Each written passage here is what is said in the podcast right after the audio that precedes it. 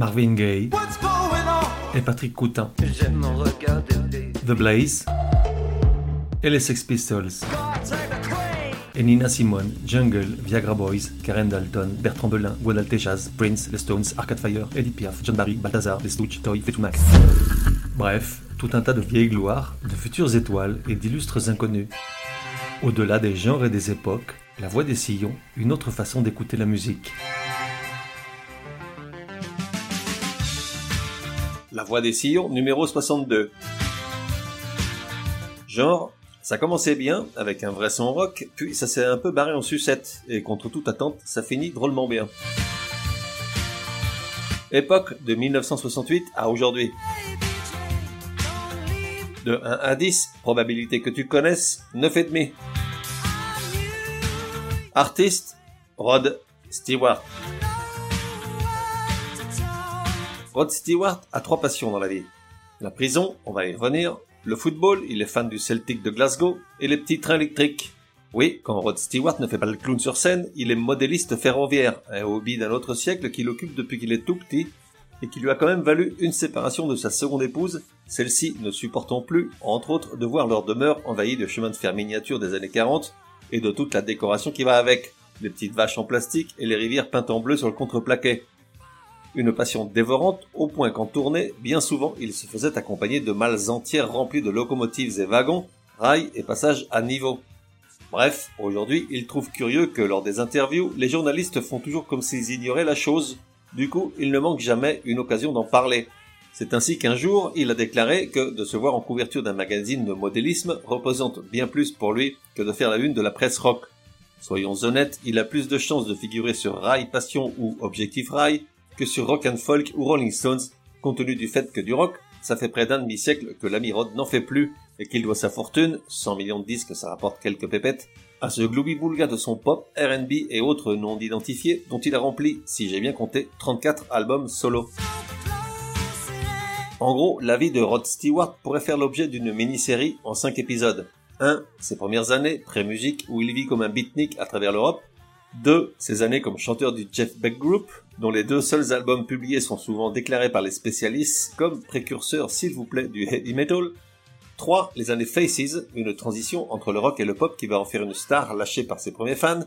4. Les premiers albums solo qui vont lui assurer un train de vie princier fait de belles italiennes et de non moins jolies blondes bien loin de ses années prolétaires, sans le sou. Et 5. La retraite à faire le vieux beau et la diva capricieuse à la voix éraillée dans les grands casinos de Las Vegas à partir des années 90 ou 2000. Pas la peine de te dire quelle époque je préfère. Et donc, au départ, est le football. Jeune, il veut devenir professionnel. Certes, c'est un bon joueur, mais pas un super bon, la petite différence qui le fait désister après s'être aperçu qu'il passait plus de temps sur le banc que sur le terrain. Du coup, il jette son dévolu sur la musique, et plus particulièrement le rock de Little Richard, Bill Haley et les Comets et Eddie Cochran. C'est pourtant un groupe de skiff qu'il rejoint en premier, les Cool Cats, avec deux K. Et tu te dis, c'est quoi le skiff, Bronaz? Et je te réponds, c'est un genre musical folklorique avec du jazz, de la country et du blues dedans, et qui a la particularité d'être joué avec des instruments bricolés à la va comme je te pousse. Une planche à laver pour la batterie, un baquet à lessive pour la contrebasse, une boîte à cigares pour le violon, etc, etc, merci la voix des sillons.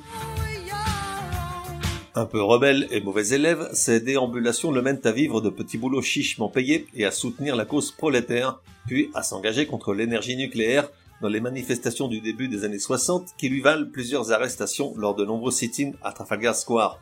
Ensuite, il devient papa, mais ni lui ni la maman ne souhaitent garder l'enfant qui est donné en adoption, avant de le voir tracer la route. Brighton, Paris, où il dort sous les ponts, ce qui lui vaut une nouvelle nuit en prison, Saint-Tropez, Rome, Barcelone et enfin Madrid où la police, qui rigolait moyen avec les beatniks et autres hippies sales qui lisaient Kerouac plutôt que les publications officielles, la police donc l'arrête et le jette de nouveau en prison. Finalement expulsé par les gris, du nom des membres de la police armée de Franco tout habillé de gris, il est récupéré à Heathrow par sa sœur qui a un peu de mal à le reconnaître devant sa maigreur et un aspect pour le moins rebutant. Faut croire qu'il n'y avait pas de douche dans les geôles franquistes. Là-dessus, à défaut de se laver, il se prend un gros savon par son père et rentre dans le rang. Il se coupe les cheveux et opte pour un look mode qu'il fait peu à peu évoluer vers cette chevelure qu'il continue à porter aujourd'hui encore. Les cheveux en pointe et un peu longs dans le cou. Comme Billy Idol, mais en moins crétin. Un peu désabusé par le rock, il se tourne vers la musique soul d'Otis Redding et de Sam Cooke. C'est pourtant du blues qu'il joue dans la toute première chanson qu'il enregistre sur disque en 1964, appelée Good Morning Little Schoolgirl. Pas bien malin parce que les Yardbirds font pareil de leur côté, du coup les versions de l'ami Rod passent totalement inaperçues. Elle ne reverra le jour qu'en 1976 à la lumière du nouveau statut de star de l'ami Rod.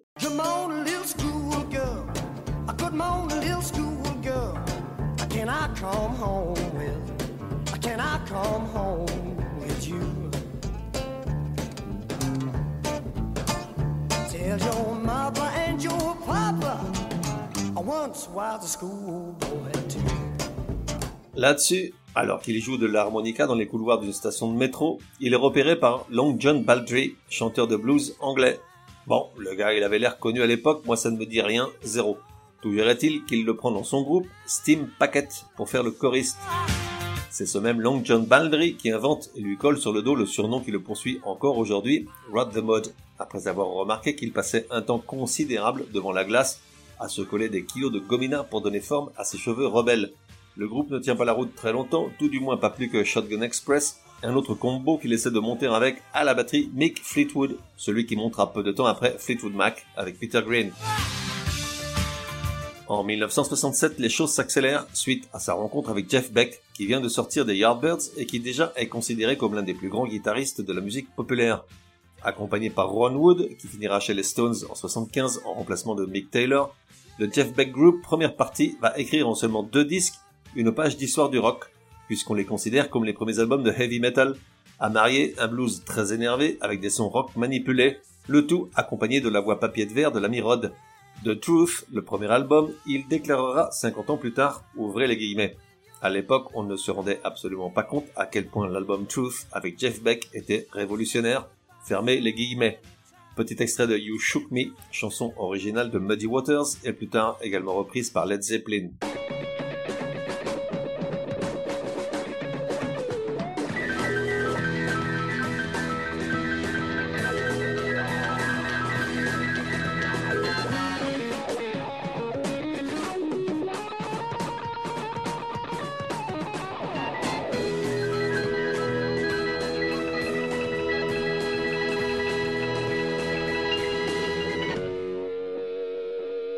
Puis, deux ans plus tard, alors que le groupe a déjà disparu en raison du sale caractère de Jeff Beck, sort le second Beck Ola, une référence pour de nombreux artistes. On y trouve entre autres deux reprises de Elvis the Pelvis, King of the Kings, dont Jailhouse Rock.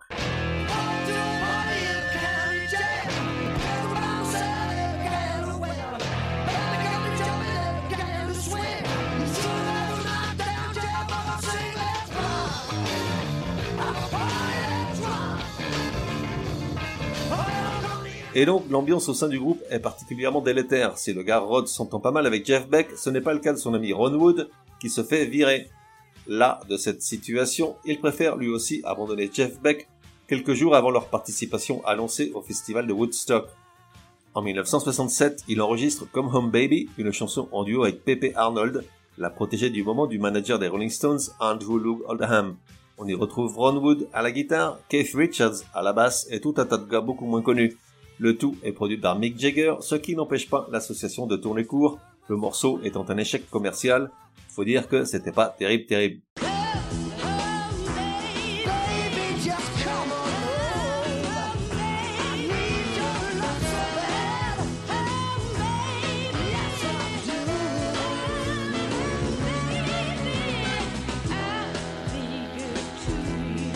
En 1969 débute l'aventure Faces, avec encore Ron Wood et tout un tas de gars qui ne me disent pas grand chose, alors imagine à toi. Ah et Rod Stewart au chant.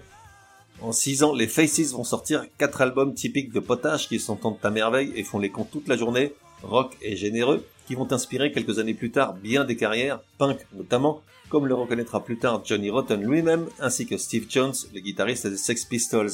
On parle d'une époque excessive bien sûr, où les membres sniffaient tellement que pour soulager leur voix nasale, il prenait la coque en suppositoire, selon la légende.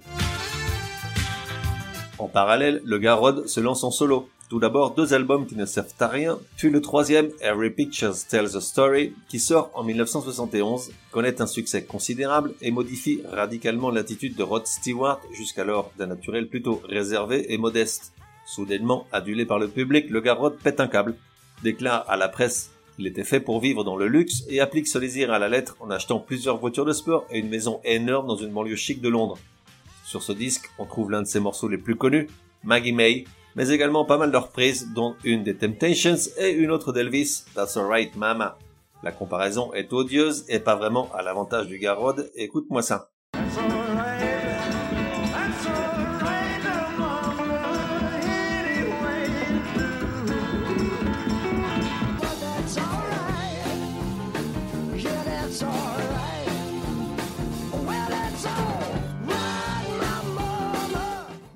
Le succès de ce troisième album solo a au moins le mérite de remettre en scène les Faces, qui vont enfin sortir en 1972 un album digne de ce nom, le troisième, appelé A Nod is as good as a wing to a blind horse. Un nom qui sont des cigarettes qui font rire, car une fois traduit, ça donne un hochement de tête est aussi bon qu'un clin d'œil pour un cheval aveugle. On y trouve Stay With Me, qui devient vite l'hymne du groupe.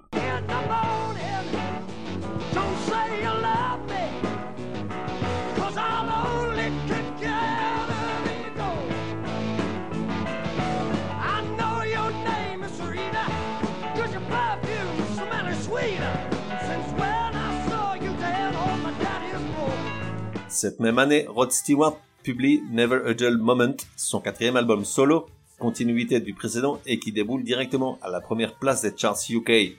Un nouveau succès qui n'arrange pas le comportement du gars Rod, qui provoque vite le départ du bassiste des Faces, Ronnie Lane, et son remplacement par un japonais, Tetsu Yamauchi. Un pas de côté qui n'empêche pas le split définitif du groupe en 1975, alors que Ron Wood commençait déjà à jouer avec les Stones et que le batteur, Kenny Jones, avait rejoint les Who en remplacement de Keith Moon, mort quelque temps auparavant. En 75, le gars Rod quitte l'Europe pour les US pour des raisons fiscales. Il y enregistre son sixième disque, Atlantic Crossing, très sage, au studio Muscle Shoals, où Otis Redding et Elvis avaient leurs habitudes. Sailing, le premier single, est l'un des plus grands succès de Rod Stewart.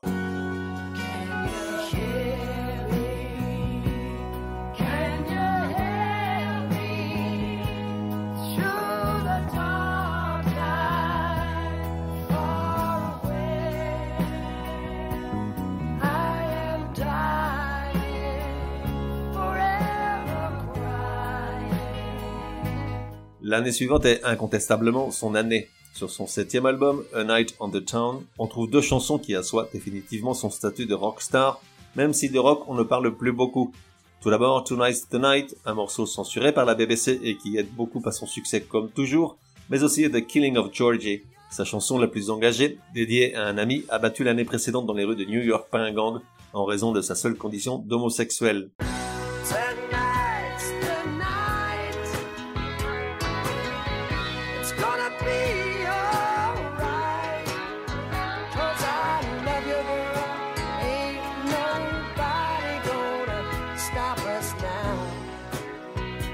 C'est aussi à partir de cette période qu'il y a divorce entre lui et les critiques rock, ces derniers estimant que le chanteur apparaît plus souvent dans la presse People que dans les sections culture et musique des médias. Mais pas seulement, car en 1977, s'il publie l'album Footloose and Fancy Fee, qui contient deux tubes, You're in My Heart et Hot Legs, très éloigné des canons rock, c'est surtout une chanson de l'album Atlantic Crossing, I Don't Want to Talk About It, qui met le feu aux poudres en devenant numéro 1 en Angleterre empêchant le fameux God Save the Queen des Sex Pistols de se placer sur le trône. Incompréhensible tellement la chanson de l'ami Rod est vide, comparons les deux.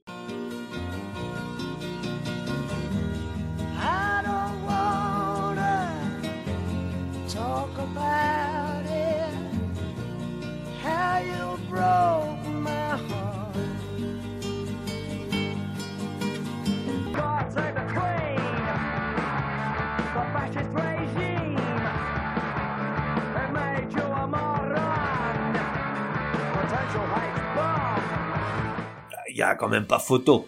Du coup, second divorce, cette fois avec une partie de la population, celle de gauche, qui voit en lui un traître, le cockney londonien qui se battait pour des idéaux et auteur de chansons politiquement engagés, devenu au fil des ans un nouveau riche qui n'aspire plus qu'à défiler avec des nymphètes au bras et à boire du champagne.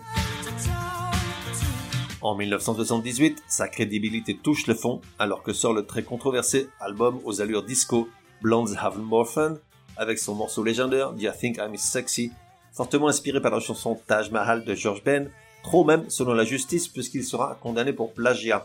Comparons une nouvelle fois les deux, George Ben puis la Mirode.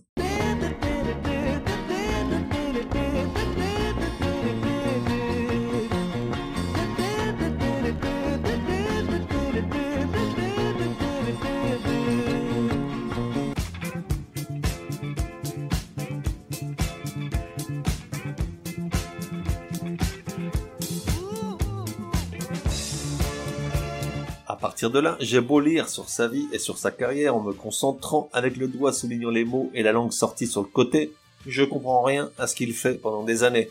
Il publie des albums comme si la vie sur Terre en dépendait, certains n'étant destinés qu'aux US ou à l'Europe seule, fait des duos en veux-tu en voilà, fait taire les rumeurs qui affirment que c'est lui qui chante sur le Bed Davis Eyes de Kim Carnes, programme des tournées un peu partout dans le monde, se réunit de nouveau avec Jeff Beck pour 60 dates aux US, mais ce dernier ne tient que 7 soirs, enfile de nombreux échecs, parvient de moins en moins à connecter avec le public, se fait lâcher par sa femme, se fait lâcher par Warner, tandis qu'en revanche, un cancer de la gorge s'invite sans rien demander. On appelle aux grosses pointures pour en rayer la chute, Mark Knopfler, Macy Gray et Slash, celui des Guns N' Roses, mais rien n'y fait, il vend de moins en moins, sauf à sortir des disques encore un peu plus éloignés de ses débuts, des grands standards du jazz américain des années 20 à 40 ou des chansons de Noël, en gros, depuis 25 ans, il publie une quantité industrielle de disques dont même lui doit avoir du mal à se souvenir tant ils sont vides et sans âme. Et pourtant, pour en terminer avec cet épisode, je ne peux ignorer son tout dernier disque, The Tears of Hercule, oui, je sais pas comment on prononce Hercule en anglais, sorti en 2021. Je ne l'ai pas écouté en entier, faut bien que je dorme de temps en temps, mais contre toute attente, il est plutôt vachement chouette. Et puis, à 77 ans, on lui pardonne de ne plus faire de rock et de se contenter de douze ballades, comme la très jolie It Was a Very Good Year, et surtout celle avec laquelle je te laisse, Who Designed the Snowflake, écrite par Paddy McAloon, chanteur de Prefab Sprout, l'un de mes héros des années 80. Et j'ai été surpris de voir qu'il s'agit également de l'un des chanteurs préférés et respectés de Rod Stewart, ce dernier disant de lui, ouvrez les guillemets, je suis un immense admirateur de Prefab Sprout et de l'écriture de Paddy McAloon. Ce type est un génie absolu. Pour moi, il est l'égal de Dylan et de Tom Waits. J'aime toutes ses chansons. Je suis tombé à la renverse tellement j'étais heureux le jour où il m'a appelé pour me proposer ce titre qu'il venait d'écrire. C'était comme un rêve qui se réalise. Fermez les guillemets. Sacré Rod, who designed the snowflake? Sublime.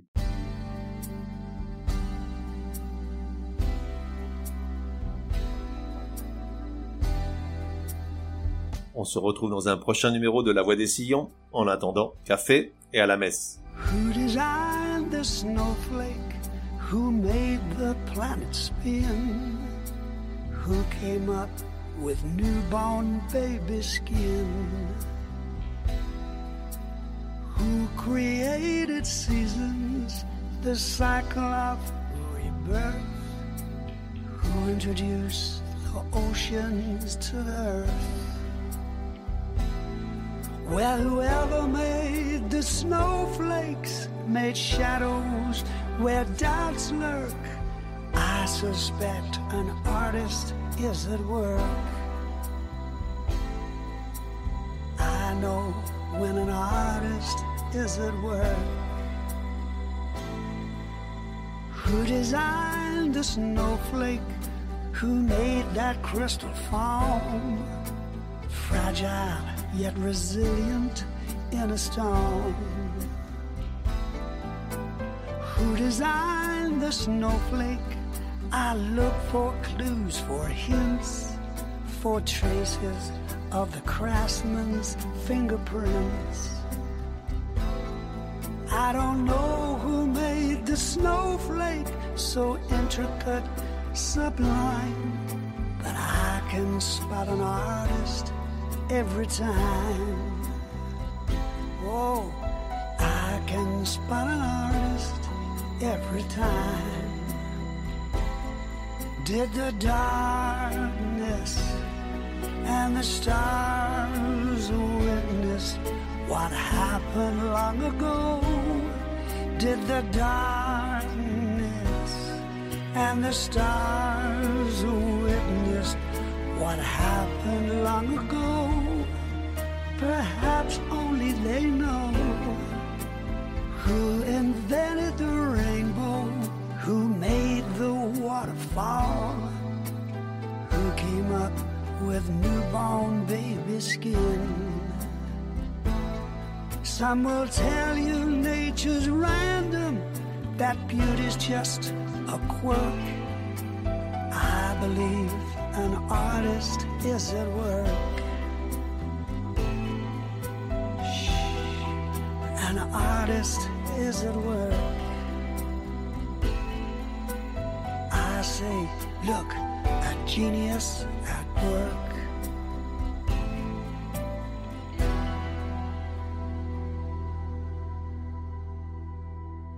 Et voilà, that's all Fox. Pour me contacter, me dire que vous avez adoré, ou pas du tout mais j'y crois pas, ou encore suggérer un artiste pour un prochain épisode, écrire à contact at lavoidessillon.com.